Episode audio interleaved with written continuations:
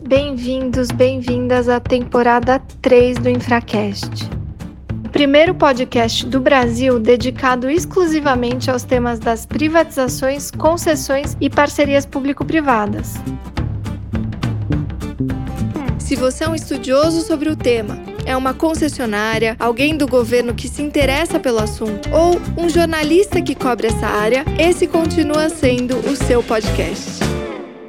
Quando o Infracast surgiu, há exatos dois anos atrás, a minha ideia e do Fernando, que foi quem criou o podcast comigo, era de trazer alguma luz sobre as coisas que aconteciam dentro da administração pública, em especial relacionado aos projetos de PPPs e concessões a gente foi conquistando uma audiência super interessante. A gente começou então a interagir com os nossos ouvintes. E muitos dos pedidos que a gente começou a receber era de termos mais entrevistas com procuradores e com um olhar da procuradoria sobre os temas, os mais diversos temas que recheiam as pautas das PPPs e concessões no Brasil. Foi aí que surgiu a ideia então de a gente fazer o Noite Adentro com Saneamento. Esse é o novo quadro do Infracast, um quadro que surgiu dessa ideia de trazer uma voz para as procuradorias e de interagir mais com a Procuradoria do Estado de São Paulo, que vem de forma emblemática desenhando os rumos de aplicação efetiva do novo marco de saneamento, a Lei 14026 de 2020, que fez aniversário recentemente,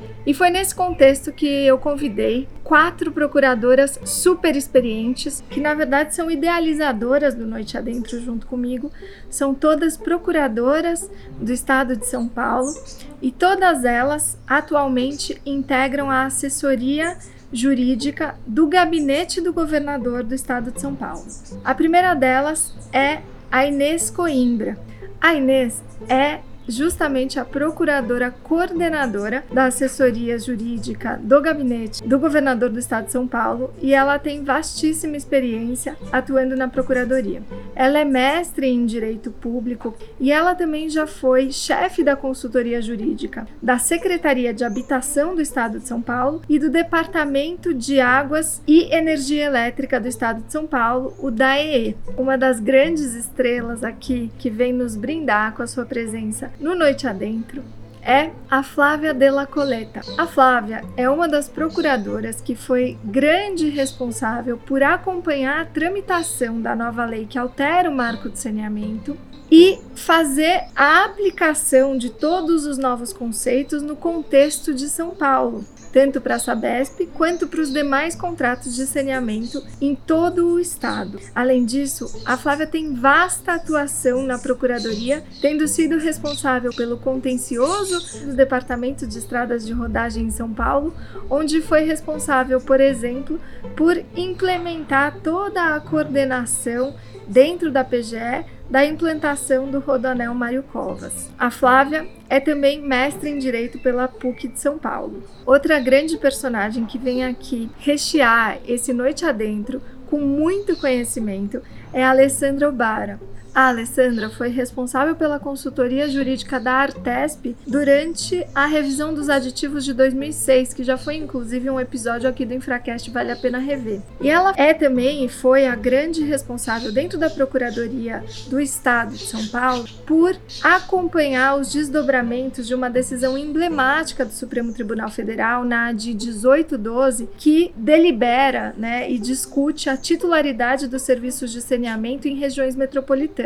E por fim, uma grande conhecedora dos temas aplicáveis do saneamento no Brasil e no estado de São Paulo, que é a Camila Rocha Viana. A Camila, ela é mestre em direito e é mestre também em economia.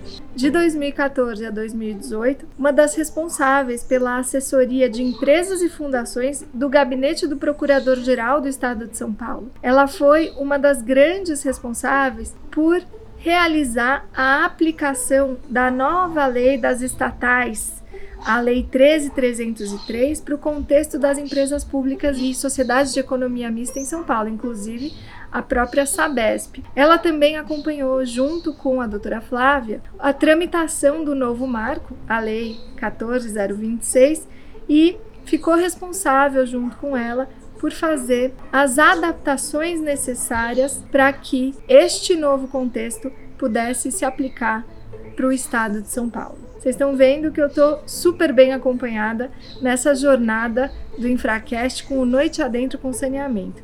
Vale a pena acompanhar. Mais uma noite, né, meninas, que a gente vem aqui na casa da Inês, come, bebe, se diverte e fala de saneamento. Obrigada por isso, Inês. E olha, essa é a última noite adentro com saneamento, mas eu não vou garantir que é a última noite adentro porque a gente vai com certeza trazer mais temas para discutir aqui. E vamos fechar esse nosso setor de saneamento ou não, né? Quem sabe a gente ainda tenha mais temas, mas vamos fechar com chave de ouro falando de um tema também muito importante e que a gente até já tangenciou nas últimas pílulas, que é o papel da regulação, mas mais do que isso, é o papel dessa normatização, dessa regulação. E nesse contexto surge ela, a toda poderosa, Ana. Ana, que mulher é essa? Não, é a Agência Nacional de Águas. Aliás, vou chamar a atenção para um episódio muito interessante com o primeiro presidente da Ana, que é o Kelman, todos conhecem. E de fato foi um episódio muito gostoso que a gente fez aqui no Infracast, vale a pena revisitar. Mas eu queria perguntar para vocês, então, nesse novo marco de saneamento, qual que é, então, o papel tão emblemático que está sendo discutido sobre a ANA? Fala para mim, Ale. A nova lei ela fez o que a gente brinca, brinca, que é um rebranding da ANA e acabou é, atribuindo claramente poderes normativos para a agência reguladora. E ela está até já sendo chamada de reguladora dos reguladores. Né? Muito provavelmente, como a gente já também falou em outras noites, como a gente tem muitos titulares de serviço atualmente, né, do serviço de saneamento, a gente também pode ter muitas entidades reguladoras. Então, é uma pulverização da atividade de regulação que talvez a, a, o legislador tenha pretendido dar uma certa uniformidade e, com isso, uma garantia de segurança jurídica. Porque também uma grande desvantagem dessa pulverização, para além do excesso de normas que podem surgir e de forma dissonante, tem também um déficit de capacidade institucional dessas entidades, dessas pequenas entidades reguladoras múltiplas que podem existir. Por um lado, pode ter sido uma decisão sábia do legislador de tentar atribuir esse poder normativo, né, se valendo da competência da União para editar diretrizes gerais na, em matéria de saneamento, e atribuiu essa competência para Ana de editar normas de referência. E normas de referência, a gente sempre acaba voltando para a velha discussão do direito administrativo, né? O que são normas gerais, o que é interesse nacional que justifica essa uniformização, até onde ir, até onde a gente pode chamar de é, normas de referência de moldura, qual é o limite, é, é difícil da gente conseguir identificar isso, né? E no fim, a Ana tem essas atribuições, algumas definições lá que a lei diz o que, o que ela vai dispor né, em matéria de normas de referência, e tem algumas coisas que me parecem bastante concretas, assim, que, que poderiam estar numa zona cinzenta, assim, mais entrando na, na atribuição dos titulares do serviço. Então, é uma, uma discussão, assim, que eu acho que está assim bem no limite do que é normas de referência de fato e se vale a pena a lei ter entrado em tamanho detalhamento do que são normas de referência. Fiquei tão aliviada quando ela falou que são temas difíceis, porque eu, é, conforme ela foi falando dos temas do direito administrativo, eu falei, gente, será que eu faltei nessa aula? eu não tô sabendo mais Moldura? nada. Oi?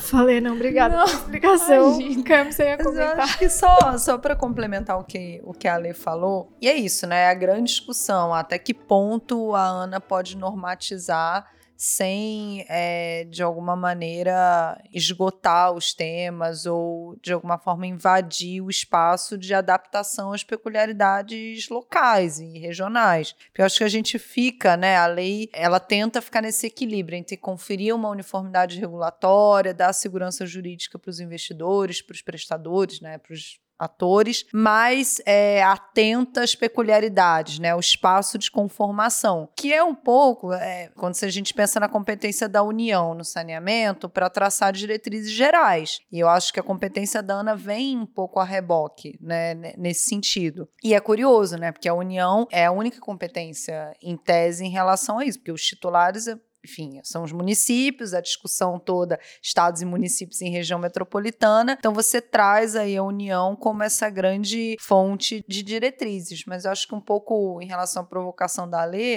eu acho que a gente só vai conseguir saber no caso concreto, né? É difícil dizer em tese, e eu ouvi muito quando saiu o marco, ah, mas é inconstitucional atribuir essa competência para. Não sei, em tese não, né? Não me parece, pelo menos a minha percepção, porque tudo bem, ela traz normas de regulação tarifária, contabilidade regulatória, indenização de ativos. Eu acho que depende de como ela vai exercer essa competência. Eventualmente, ela pode sim é, adentrar um espaço ou esgotar o tema, enfim, afastando a competência das agências locais, mas difícil dizer em abstrato. Eu acho que tem uma preocupação, há uma preocupação, de certa forma, do, do legislador se por um lado a Ana tem toda essa supercompetência, vamos dizer, de, de definir molduras e tal, há uma preocupação também de que haja um, consenso e uma adesão a toda essa regulação, tanto que a, a, lei também prevê o papel de mediação que a Ana pode fazer entre prestadores e os reguladores locais nesse esforço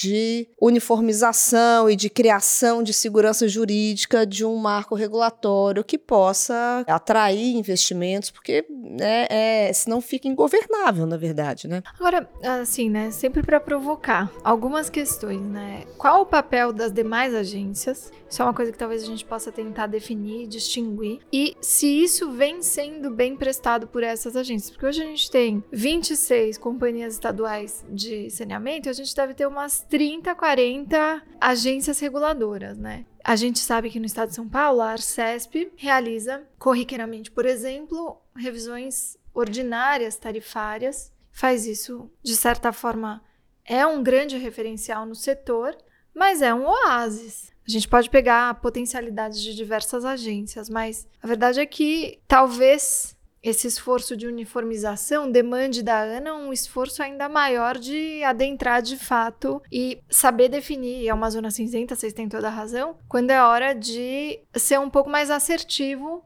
nesse tentar fazer com que as agências cumpram aquilo que se espera como um padrão, né? Essa é uma questão. E a outra questão é, vocês já tiveram alguma situação em que um conflito potencial entre regulador em âmbito estadual ou municipal e operador fosse mediado por uma outra entidade pública em outra esfera é, federativa, né? Eu acho que os últimos anos, até o CNJ declarou que era o ano da mediação, porque todo mundo despontou como sendo um grande mediador, né? Inclusive o Tribunal de Contas.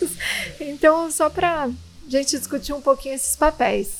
Então, Isadora, com relação à sua né, primeira indagação do papel da Ana, eu acho assim que ela pode funcionar como uma certificadora de boas práticas e fazendo isso, né, com aquele mecanismo de indução que a gente tem, porque o acesso né, a recursos federais vai depender da eleição pelo titular de uma agência que siga as normas de referência. E justamente sobre esse ponto que você colocou, de muitas dessas desses reguladores, eles ainda não estarem estruturados com uma capacidade técnica para exercer a função, eu acho que aí vem a importância dessas normas de referência, se o cuidado for tomado para que de fato elas sejam normas de referência, talvez difícil de pensar, mas mas talvez assim, calcular o OC do setor, alguma coisa assim, alguma coisa que fique para que essas agências e que ela funcione com esse, como esse certificador. E ela não tem só esse papel, porque é possível também que um titular eleja a ANA como a reguladora daquele sistema de prestação, mas daí é uma eleição e aí ela não vai atuar como essa reguladora dos reguladores, ela vai atuar como regulador daquele sistema ou daquele contrato. E tem conflito? Conflito de interesse, quero dizer, assim.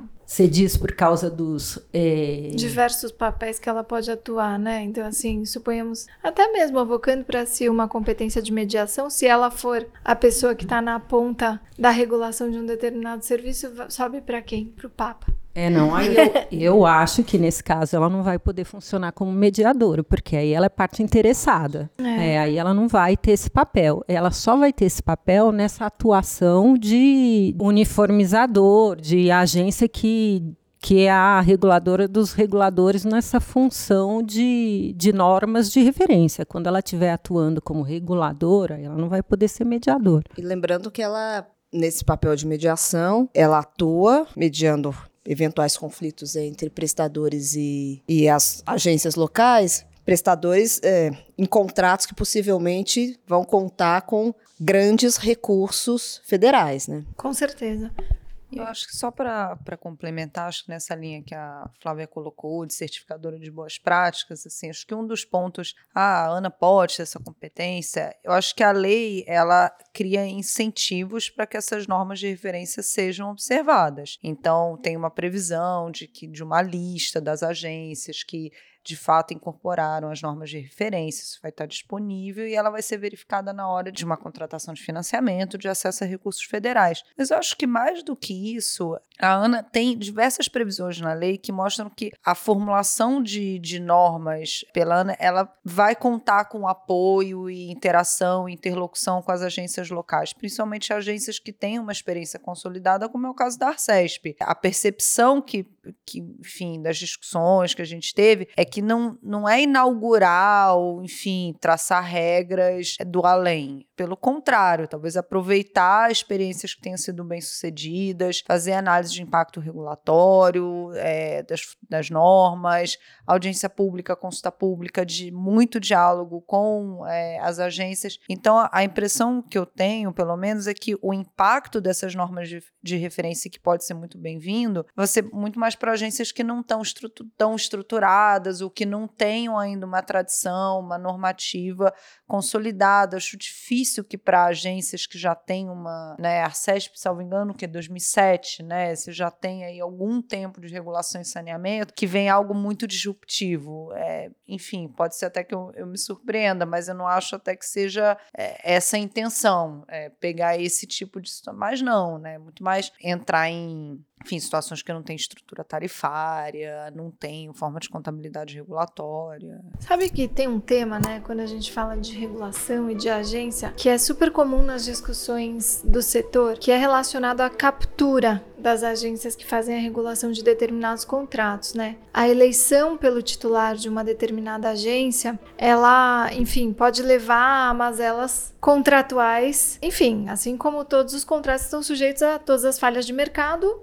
esses também, né? E quando a gente tem, por exemplo, prestadoras estaduais, a gente agrega uma pitada interessante também nesse jogo de influências e de capturas e das falhas de mercado e tudo mais. O novo marco ele traz aí uma preferência ou ele tem incentivos para trazer privados para dentro desse universo, agregar investimentos de vários bolsos, né? Públicos, Sim. privados e uma união de forças para que a gente possa mover em frente para cumprir as metas. Vocês acham que o fato de trazer esses novos atores de forma mais preponderante, né, de forma mais consolidada para dentro desse contexto, pode acirrar essa percepção de captura ou eventualmente pode, enfim, diminuir isso? E que papel a Ana tem nessa prevenção a esse tipo de falha de mercado?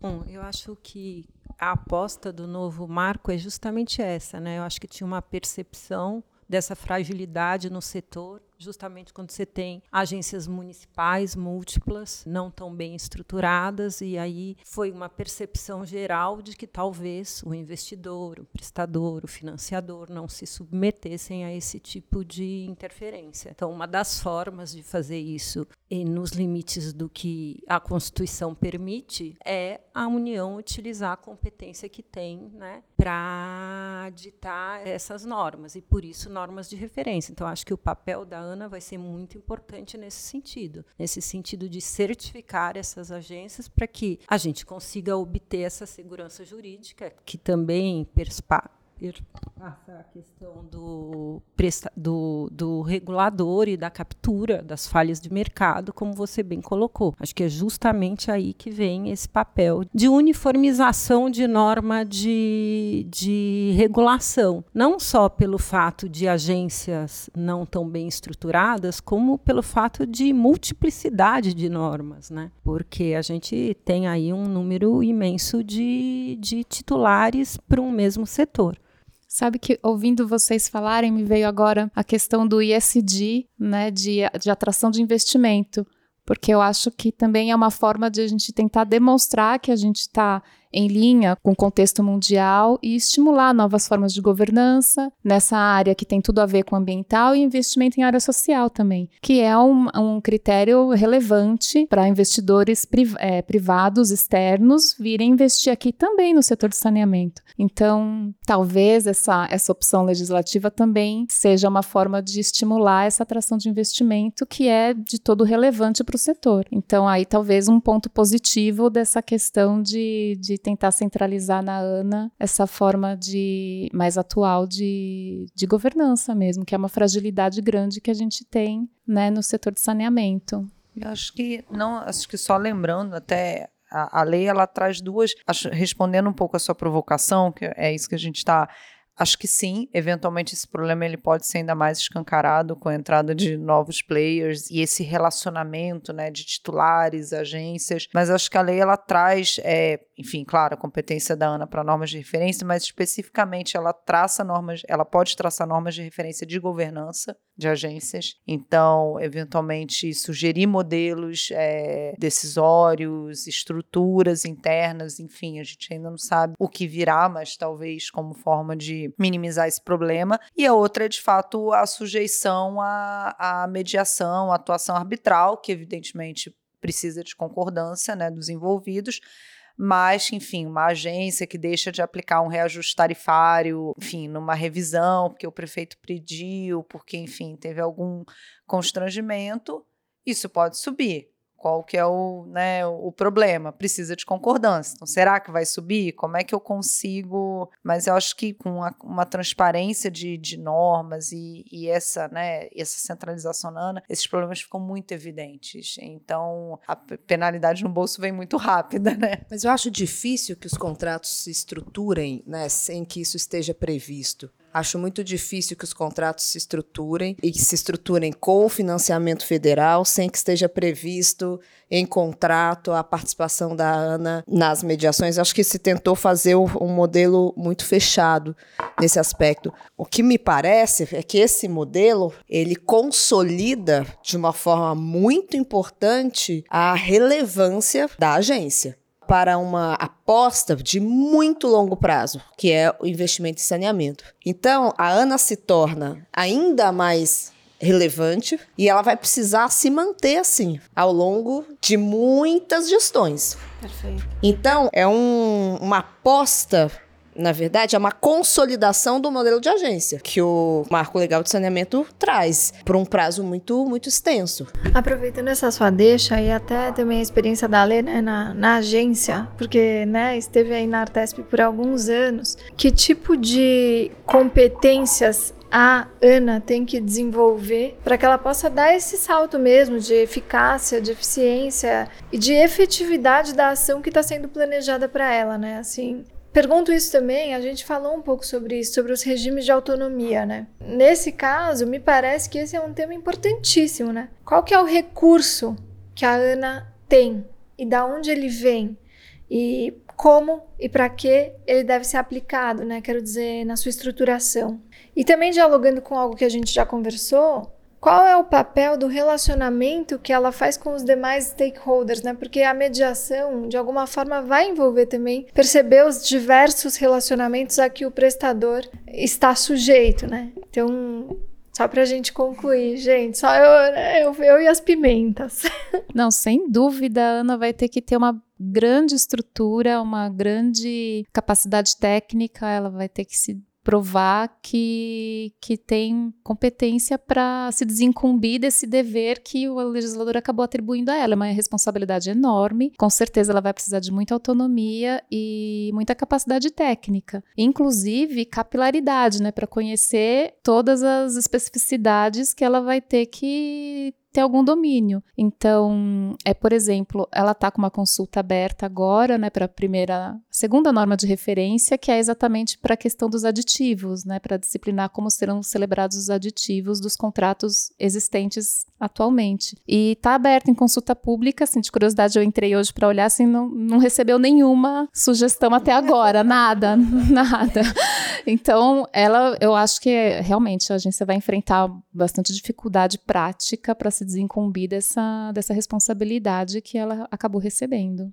É interessante notar que, para isso, o legislador de fato fez a aposta e a lei da ANA foi alterada e foram criados um número grande de cargos na agência o legislador pensou nessa necessidade de tornar a agência maior no sentido de capacitá-la para exercer esse novo papel nesse setor de saneamento que até então ela não tinha. Não, e eu acho que é um pouco, é, eu lembro um episódio bem interessante no Infracast com o Edgar, né, da quando ele estava na CESP. Edgar Perlotti. E ele fala justamente desse acúmulo da, de experiência mesmo, da evolução da atuação da CESP, se minha memória não me falha. Sua memória é, é perfeita, Cá. E isso, de passar na primeira revisão da Sabesp, enfim, a Sabesp, uma das maiores empresas das Américas, né? Como lidar com isso, enfim, como a, a experiência, antes eles acho, contratavam consultorias e agora eles fazem tudo internamente. E com a Ana, acho que não difícil ser diferente, né? Enfim, ela agora tem esses cargos, vamos, enfim, supor que eles sejam providos, né? Estamos é. torcendo para que seja, para que seja realizado concurso, capacitação, interlocução, diálogo com, com as agências. Mas, enfim, essa experiência de mediação, essa experiência de normas, ela de fato vai se consolidar com o tempo, né? É um, é um aprendizado, uma curva de aprendizado, né? Que a agência vai, vai ter. Meninas, sempre tem uma discussão nos setores de infraestrutura sobre a especialização das agências. Quero dizer, em muitas localidades tem agências que cuidam de diversos setores, de diversas atividades. E em São Paulo, recentemente, inclusive, né, houve uma nova lei, acho que há uns seis, sete meses atrás, que trouxe para a Arcesp um perfil diferente do que o original, né? Então a Arcesp, até então, agência reguladora do serviço de saneamento, né, e de alguma forma energia, gás, agora passa a ser a agência de todos os contratos que não tem uma agência designada, uma, um pouquinho maior, né, do que o original. É, exato. E aí como que fica a relação da Arcesp com a ANA, né? E, e ao mesmo tempo também queria se vocês puderem, claro, que vocês comentassem um pouquinho assim essa mudança de perfil de uma agência reguladora que até então já cuidava de bastante perrengue, né? Cuidar da Sabesp 375 municípios e do gás, aliás, dando spoiler, a gente vai falar disso em algum momento, em alguma outra noite adentro, né, gente? Mas me falem um pouquinho.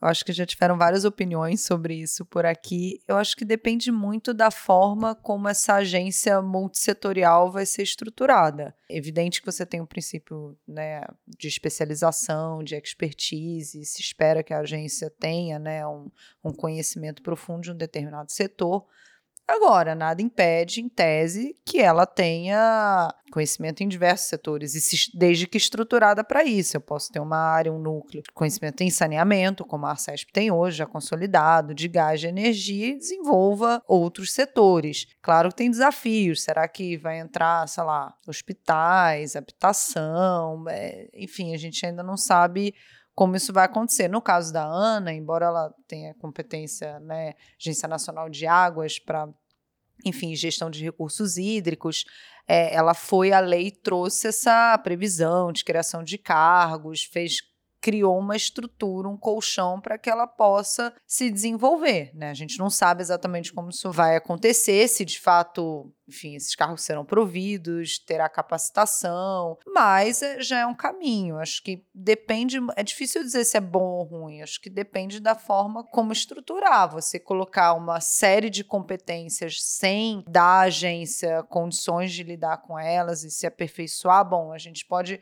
não só deixar de, de ter ganhos nos novos setores regulados, como perder toda a experiência adquirida, né? Enfim, então acho que depende muito como, como isso vai ser feito. Eu acho que a aposta nessas agências multissetoriais, vamos dizer assim, é um pouco de uma sensação de que é, a atividade regulatória ela já está mais consolidada, então ela é multissetorial, mas ela é multissetorial nas competências do ente federativo, do Estado, e com uma técnica regulatória já um pouco mais consolidada hoje. Também talvez numa preocupação né, de atender a uma preocupação de não replicar custos, né, custos estruturais de, de entidades. Né. Agora, como bem Camila colocou, isso pode ser uma boa medida, né? pode ser uma aposta virtuosa, mas se você não tomar esses cuidados, pode não ser. É difícil de dizer assim, né? Tem que esperar um pouco e verificar como essa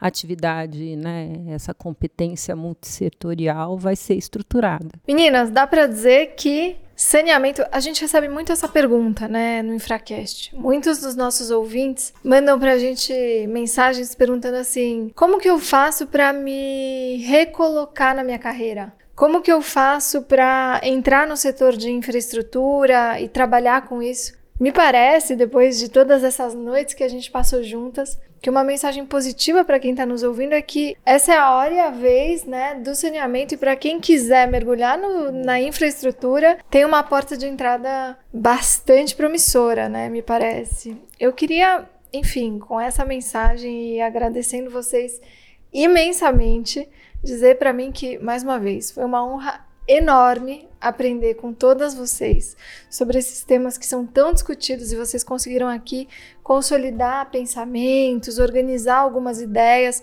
e realmente trazer conteúdos muito robustos de uma forma muito simples, descontraída, deliciosa, regada com boas amizades, bons vinhos, risadas deliciosas. E é isso, só agradecer a todas vocês que dedicaram aqui esse tempo, nos emprestaram aqui um pouquinho do seu vastíssimo conhecimento. E a Inês também que nos cedeu aqui esse espaço incrível Inclusive. Florido. Florido.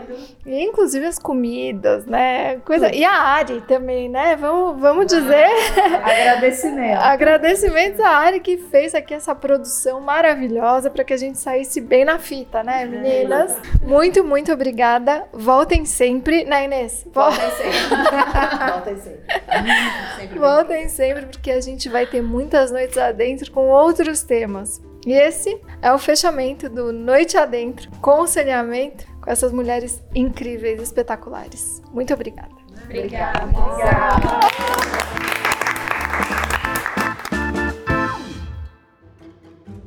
Toda a mídia do Infracast tem coordenação executiva de Gabriel Farrardo